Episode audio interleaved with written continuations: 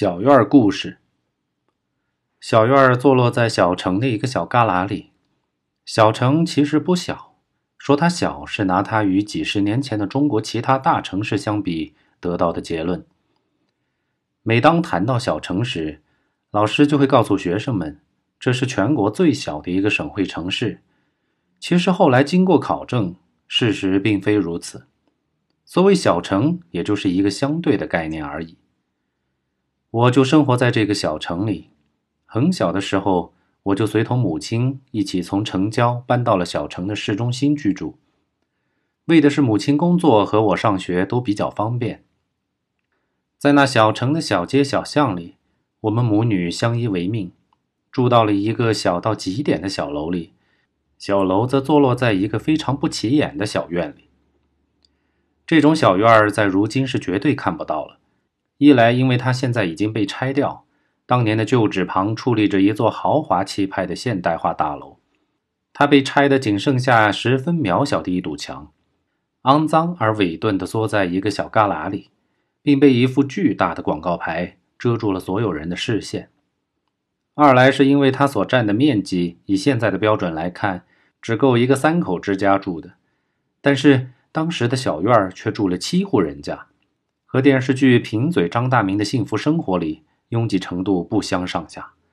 特别值得强调的是，张大民他们的院子还是正规的四合院只不过加盖了一些违章建筑才挤成那样。而我们的小院儿则是由一家人的房子开始起步的。七家人是怎么住下的呢？这得从小院的构造说起。小院从一开始就只是为一家人居住而设计的。又因为是在巷底，故而房东只需要在自己住家的前面空地上，以不影响左邻右舍行走为前提，加上一堵墙，再在墙上加上一扇门，就成了自己的小院了。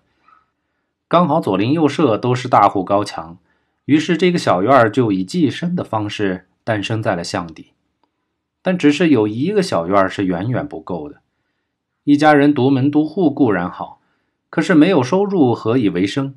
祖上留下的这点房产只够蜗居，却无法解决吃饭的问题。于是就只能在院子里打主意。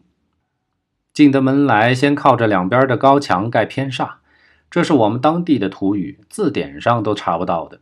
意思就是在依附别人的墙上，自己只管三面隔离的小矮房，偏煞依附在别人家的墙上。我不知道那两堵墙的主人和房东是否曾经发生过有关滴水的争议。照理来说应该是行不通的，但房东却成功的将偏煞进行到底了。由于对别人有很大的依赖性，所以偏煞盖成之后的样子、规模一般都显得谦虚谨慎、小心翼翼。所以偏煞这个词演变到今天，已经成为了我们当地用于二奶的指代名词，实在是比拟恰当。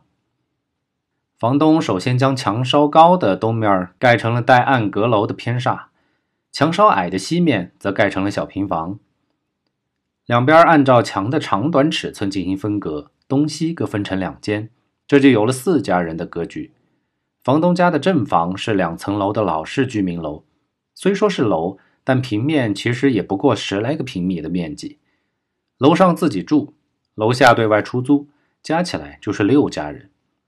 再将房东家原来的大门内到自己屋门前的过道利用起来，就具备了住七家人的物质条件。七间房子住七户人，但他隔三差五的换住户，于是小院儿就随着时代的变迁演绎了许多故事。平凡的小院儿住平凡的人，故事当然也很平凡，但这些平凡的故事像烙印一样，深深地刻在我的脑海里。虽饱经沧海，至今仍然历历在目。如果您不嫌絮叨的话，我想将这份平凡以文字的方式保留下来，以免我的后人随着小院的消失而最终将其遗忘。